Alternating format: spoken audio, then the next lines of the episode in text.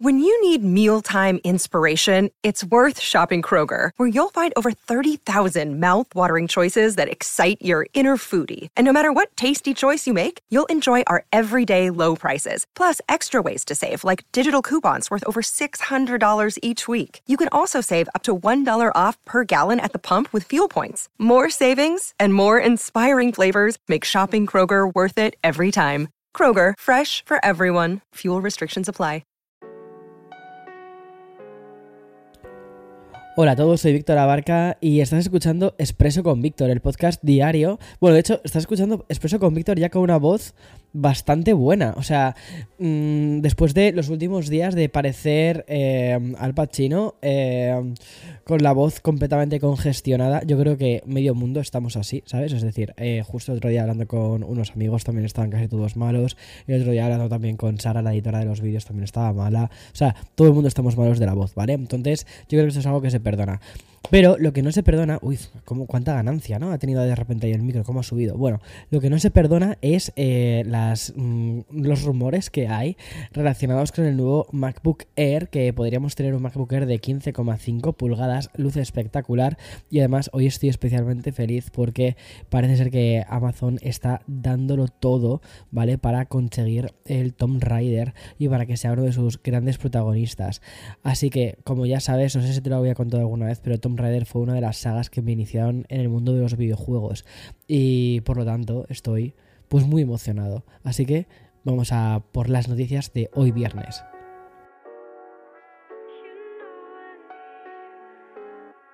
Another day is here and you're ready for it. What to wear? Check. Breakfast, lunch and dinner? Check. Planning for what's next and how to save for it? That's where Bank of America can help. For your financial to-dos, Bank of America has experts ready to help get you closer to your goals. Get started at one of our local financial centers or 24-7 in our mobile banking app.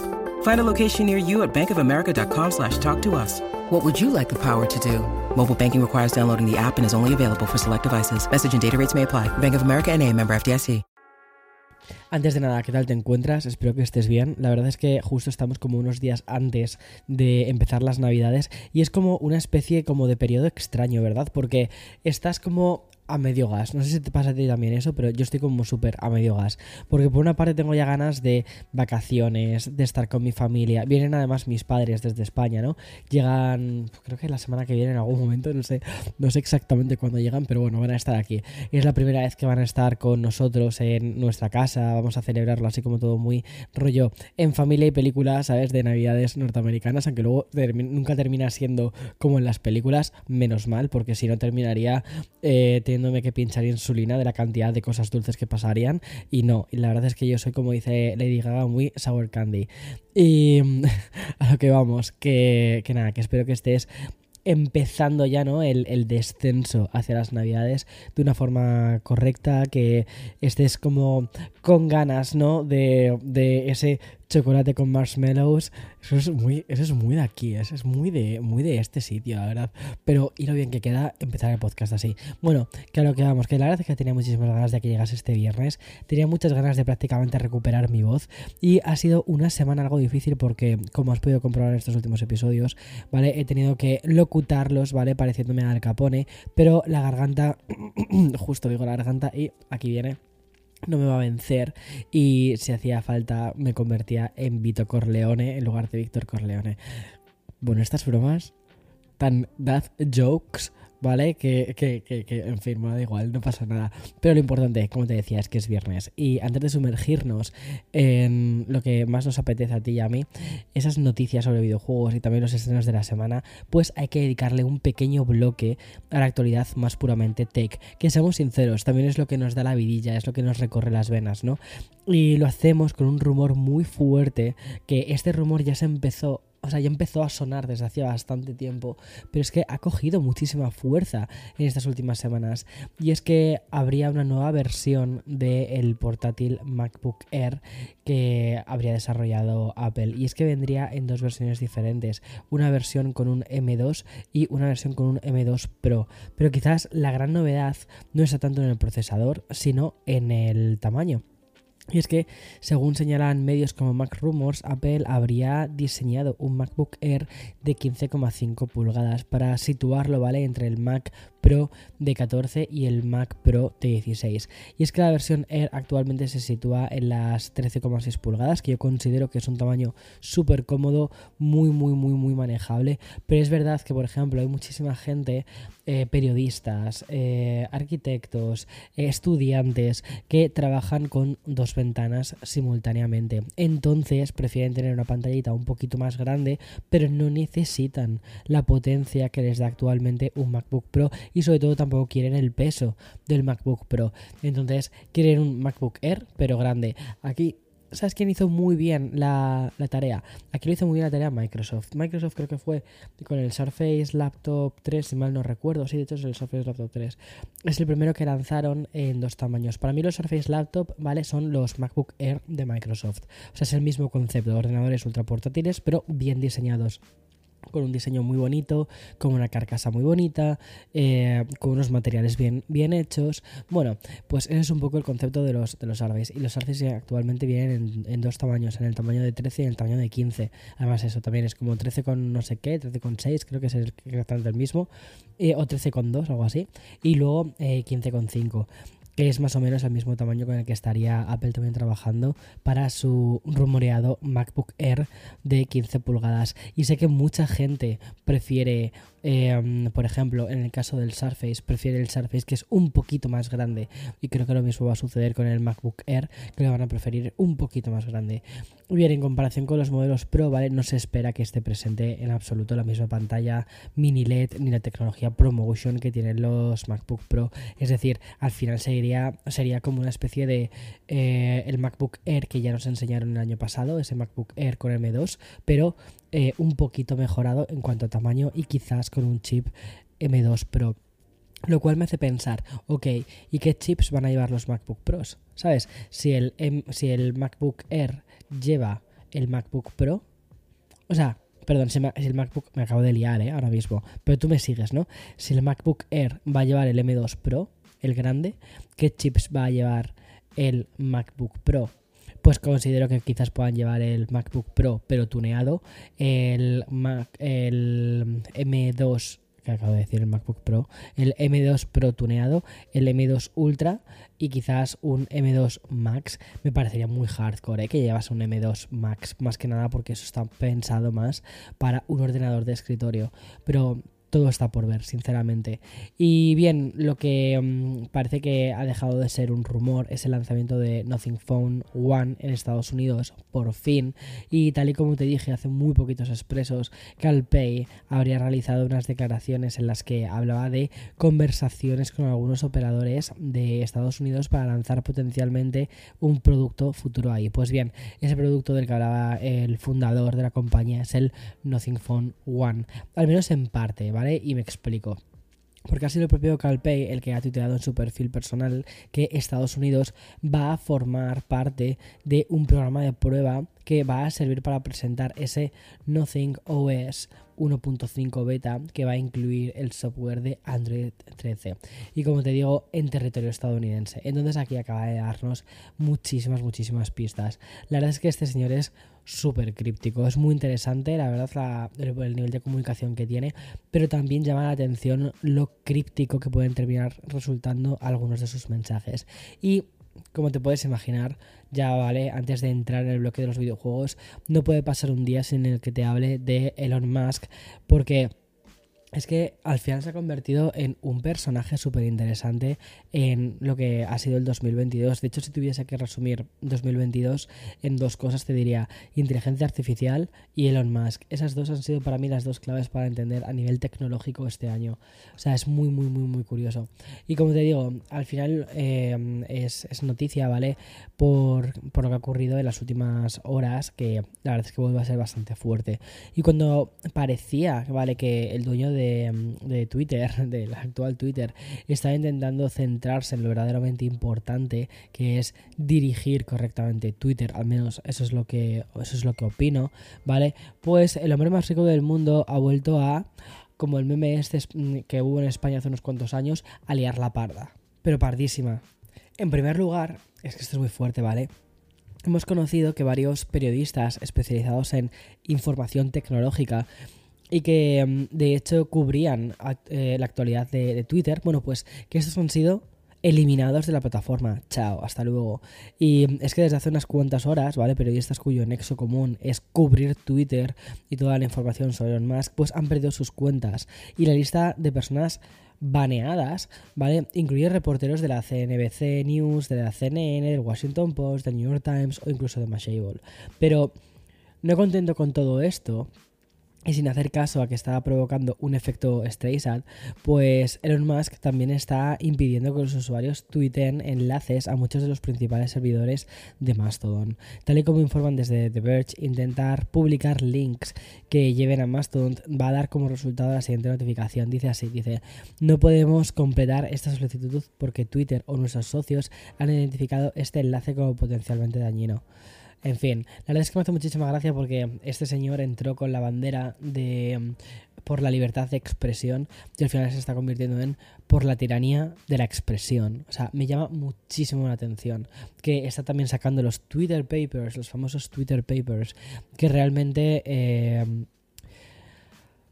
en fin, o sea, es nada en comparación con lo que está montando este señor, sinceramente. Bueno, no es nada, es, es bastante y a ver qué, termina sucediendo, pero me llama mucha atención, ¿no? Como su bandera, su estandarte de la libertad de expresión es la libertad de expresión hasta que a mí me convenga. Eso sí, cuando a mí no me convenga, cuando sea hablar sobre las veces que cojo mi avión privado o la gente que está hablando sobre Twitter y que no me gusta cómo están hablando de mi compañía, cojo y les baneo. A ver, chico, o sea, si jugamos, jugamos con todas las cartas ¿sabes? Libertad de expresión sí o libertad de expresión no, lo que tú quieras, pero no puedes elegir esto sí, esto no, si es libertad de expresión.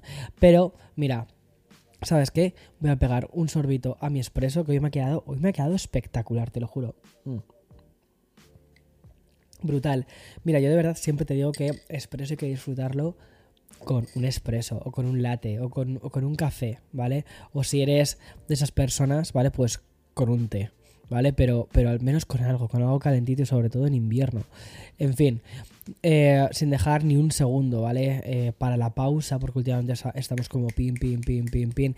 Y como te digo, ya que estamos bebiéndonos el último mm, sorbito de espresso de esta semana, eh, hay un auténtico bombazo relacionado con la industria de los videojuegos. Y es que Amazon está detrás de la próxima versión de Tomb Raider. Me encanta. Bueno, pues el, gigante tecnológico ha dado su mayor salto en el mundo de los videojuegos con este anuncio, y es que la compañía va a publicar la siguiente entrega sobre Lara Croft, y aunque sabemos muy poco, sé que conocemos que el siguiente juego va a ser multiplataforma y que va a estar hecho en Unreal 5, y mm, que está aún en una fase de desarrollo por parte del estudio Crystal Dynamics, y que va a ser una aventura narrativa para un solo jugador. Bien, bien, gracias, gracias. O sea, es que no te puedes imaginar lo feliz que me hace esto. O sea, te lo juro, te lo juro, porque es que estoy harto de que todos los juegos tengan que tener un componente online, que tengan que tener un componente de, de 5 versus 5. O sea, es como, por favor, por favor. O sea, volvemos a los juegos de aventuras, a los juegos de sábado por la tarde, palomitas y vamos a desconectar. Me encanta. Bueno, pues ahora solo nos queda esperar a que mm, ese lanzamiento bomba de Amazon eh, sobre además una franquicia que comenzó en 1996 y que además ha pasado por muchísimos altibajos, eh, pues termina resultando genial, aunque ellos han prometido que va a ser la aventura más grande y más expansiva hasta, hasta la fecha. Es muy curioso. Em, yo la verdad es que la relación que tengo con Tomb Raider es increíble. Yo empecé a jugar a los Tomb Raiders em, pues con la PlayStation 1, con... creo que fue... Miento, miento, miento, miento, miento. Estoy mintiendo como un bellaco ahora mismo. ¿Sabes? Empecé a jugar a los Tomb Raider en el ordenador de mi tío, ¿vale? Que tenía, tenía el juego eh, y además no entendía cómo funcionaba, pero aquello me parecía mágico. El hecho de poder ver los polígonos, cómo funcionaba el efecto tridimensional. Yo creo que estaba, tendría pues no sé, 7, 8 años más o menos por ahí. Y luego, eh, como con unos 10 años, te puedes imaginar que yo ahí pues no sabía ni jugar ni nada. O sea, sabía hacer que el muñeco saltase, que la Croft saltase y poco más. Y fue en el año 2000, creo que fue con, con el Tomb Raider 4, eh, creo recordar, ¿eh? Creo que fue en el año 2000 con el Tomb Raider 4, eh, The Last Revelations, creo que se llama The Last Revelations cuando mm, me jugué primero el 4 me vicié tantísimo que al final terminé volviendo hacia atrás eh, y me jugué la primera trilogía. Me gustó mucho la primera trilogía, aunque mi favorito fue el Tomb Raider 3. Eh, y después jugué al Tomb Raider 5, que creo que se llamaba Tomb Raider Chronicles. Chronicles, la verdad es que me gustó mucho, a pesar de las malas críticas que tuvo, pero sí que es verdad que se notaba que lleva siendo un juego que necesitaba un descanso. Porque lo que no era normal es que estos 5 juegos, ¿vale? Del 1 al 5, ¿vale? Salieron todos en PlayStation y en PC. Y salían con una diferencia de un año. Cada año salía un nuevo Tomb Raider. Yo por aquel entonces, como era un chavalito, pues no tenía... Mm, o sea, mis padres me compraban un juego para mi cumpleaños y un juego para Navidades. Ya está. Y el juego de las Navidades era el Tomb Raider y el juego del verano pues era cualquier otro que me, que me gustase. Entonces le sacaba todo el provecho posible. Y para mí los Tomb Raiders me gustaban mucho porque eran juegos muy, muy, muy, muy difíciles de puzzles, pero como eh, eran complicados, pues me duraban pues prácticamente el año entero. Entonces eh, tenía, tenía contenido, ¿vale? Durante, durante todo el año. En fin, la verdad es que qué tiempos, qué curioso. Cuando no tenías un acceso tan grande a los videojuegos como tenemos ahora. Este, este catálogo tan inmenso que ahora mismo, sinceramente, es que ya no sabes ni a qué jugar. Bueno, pues antes es que era muy fácil. Era como, ¿a qué juego? Pues el único juego, el único juego que tengo. El Tomb Raider, ah, y el Crash Bandicoot. Ya está. Poco más. Luego de vez en cuando, yo que sé, te deja algún amigo, pues el, el eh, yo qué sé, pues a un juego de estos, ¿no? Eh, el Spiro también me lo jugué tal, pero era cosas que vas, te vas dejando con tus amigos. Total, que vaya, vaya recuerdos. Y también otro recuerdo muy interesante es uno de los primeros juegos que salió en, en PlayStation, que fue el Spider-Man. El Spider-Man fue un juego que me vició muchísimo. Primero porque a mí me encantaban los cómics. De hecho, me siguen gustando, pero ya no al nivel en el que, en el que me gustaba cuando era, cuando era crío.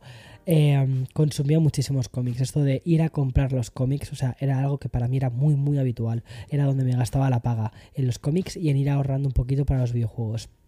Pero te quiero hablar ahora de la siguiente iteración respecto a Spider-Man. Y es que Sony ha comunicado que Marvel's Spider-Man 2 se va a lanzar en exclusiva para PlayStation 5 el próximo otoño. Es decir, habrá que esperar casi un año para disfrutar de la, de la secuela de, mm, de Spider-Man 2 después de haber lanzado el Spider-Man Spider Miles Morales, que es el nuevo que lanzaron. Me imagino que luego, dentro de un poquito de tiempo, saldrá para PC, como están haciendo con todos los Spider-Man. Me jugué, a ver tú qué opinas, ¿vale? Eh, lo voy a dejar como pregunta destacada en, en, Spotify. Si estás escuchando el podcast desde Spotify, puedes mandar una respuesta. Y de hecho, a mí me llegan, ¿eh? cuando me meto luego en el, en el tablón de mandos de, de Anchor, me salen las, respuestas. Em, me he jugado al Spider-Man 1, eh, bueno, el reboot este que hicieron, ¿vale? En PlayStation 4. Sé que ahora han sacado un remaster y eh, luego sacaron la expansión de Miles Morales. Estaba pensando si pillarme la expansión de Miles Morales, si, si crees que compensa o si crees que me compensa más jugarme al, remake que hicieron del Spider-Man 4. Yo creo que no, yo creo que habiéndome jugado ya ese juego puedo directamente pasar al Miles Morales y ya está, ¿no? Que no va a haber ningún salto.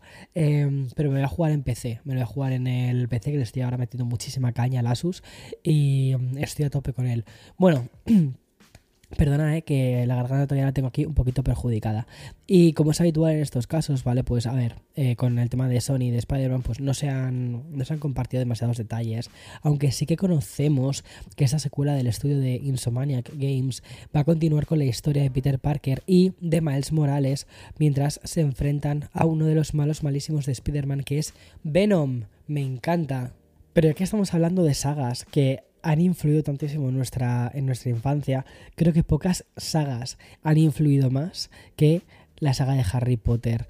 Y mm, esto es de lo que te quiero hablar, sobre em, un retraso que afecta al lanzamiento de Hogwarts Legacy, que es uno de los juegos que yo creo que todos los fans de Harry Potter estábamos esperando desde hacía más tiempo. Y aunque las versiones para consolas más antiguas estaban programadas para el próximo 10 de febrero, pues finalmente esta fecha queda exclusivamente para las, fecha, para las consolas perdona, de nueva generación. Es decir, sí, vamos a tener el Hogwarts Legacy, que es un juego de rol, un RPG, es que, es que encima, es que, es que mira, se me pone la piel chinita, ¿sabes? O sea, em, es que me flipan. Los RPGs me explico, ¿sabes? O sea, me explico. Ahora mismo me estoy jugando el Persona 5 Royal en la Nintendo Switch.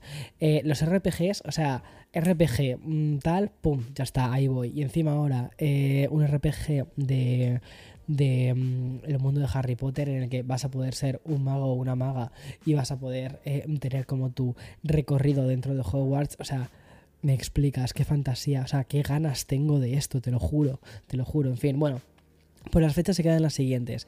Se queda el próximo 10 de febrero del 2023, va a salir para PlayStation 5, para la Xbox, las series X y S, ¿vale? Y también para PC. PC. Bueno, ahora, voy aquí de pecero, ¿sabes? O sea, en, fin. Bueno, y si eres usuario con Early Access, vas a poder tenerlo hasta 72 horas antes, es decir, el día 7. Caer, que tampoco creo que haya necesidad, ¿vale?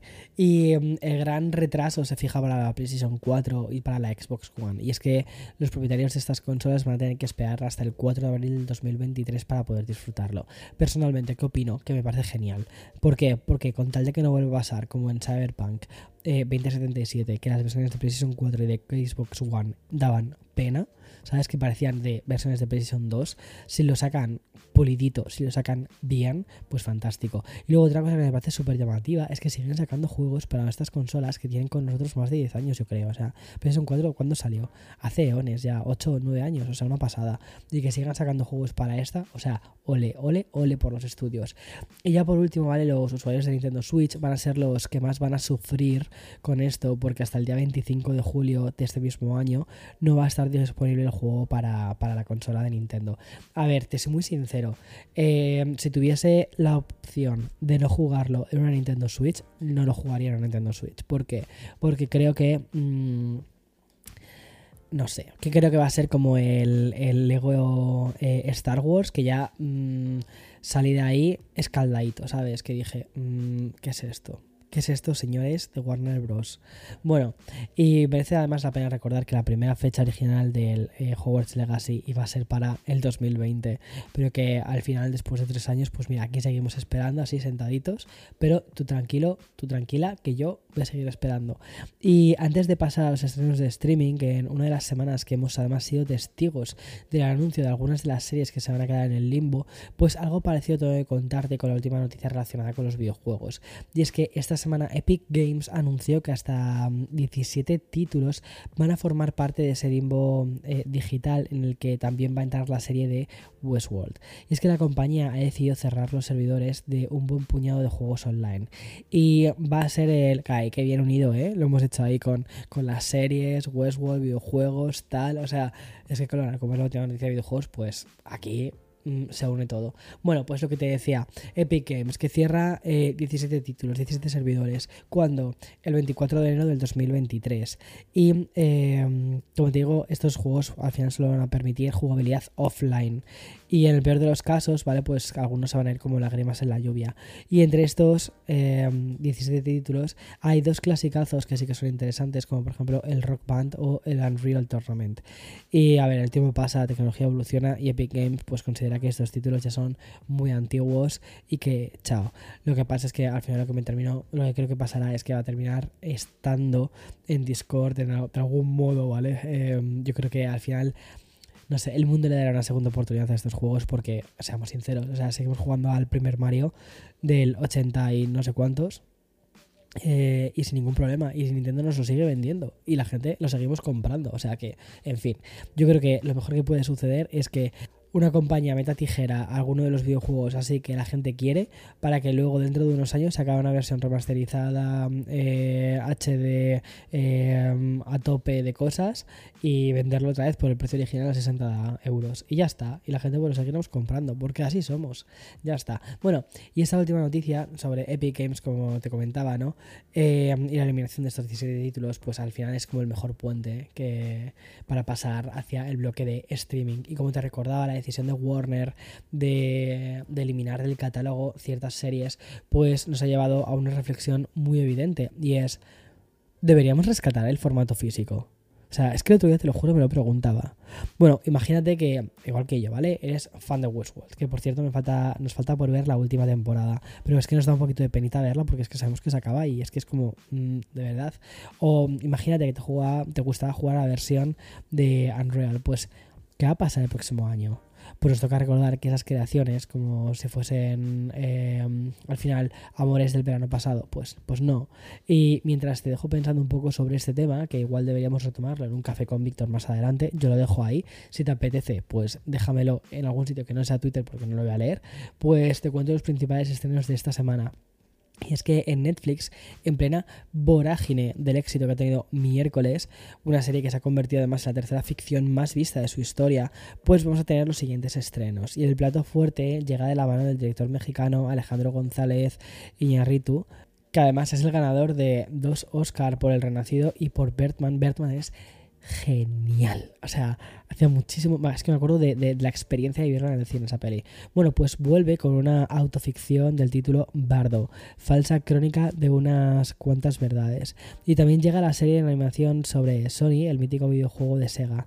Y de fondo, varios estrenos de calidad dudosa, pero con temática navideña. Y si eres, si eres fan del subgénero, pues te recomiendo que navegues un poco por la plataforma. Y ya pasamos a Disney Plus, que también apuesta por la Navidad con, por ejemplo, una adaptación del musical de La Bella y la Bestia, el 30 aniversario de la película original. O sea, y también quiero destacar el documental de If These Walls Could Sing, que contará la historia de los míticos estudios de Abbey Road. Es muy curioso porque, bueno, ayer me ayer fue ayer, no, antes ayer, antes ayer me suscribí a Hulu. 15 eh, pavazos, ¿eh? 15 pavos por suscribirme a Hulu. O sea, muy fuerte. Y me dieron la opción de suscribirme a Disney Plus, pero con anuncios por dos dólares más. Al final dije que sí, porque soy así de tonto. Y dije, venga, va, sí, venga, dos dólares más, Disney Plus, con anuncios, aquí vamos. Eh, y no lo, he, no lo he abierto todavía, la verdad es que eh, me da un poco de pereza. Y yo creo que voy a ver las dos series que quería ver en Hulu, que una de ellas es de Dropout, y voy a cancelarlo, porque es que, te lo juro, estoy harto de las plataformas subiendo constantemente el precio de las, de las suscripciones. O sea, es, es, es demencial.